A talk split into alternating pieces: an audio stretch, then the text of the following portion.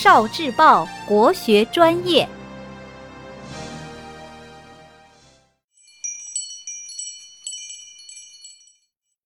图画《诗经》。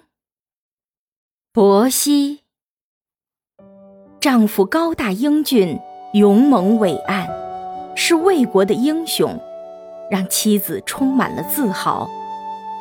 为了保卫国家，他手执长书，成为了君王的先锋。自从他离开了家，妻子就再也没有心思打扮自己，乱蓬蓬的头发像一堆野草。如果有传说中的忘忧草就好了，把它种在屋子北面，免得妻子因思念过度而病倒。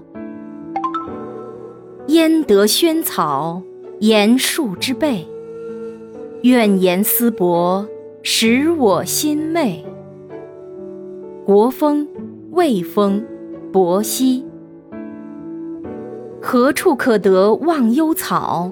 把它种在屋北面，满心思念着丈夫，使我伤心病恹恹。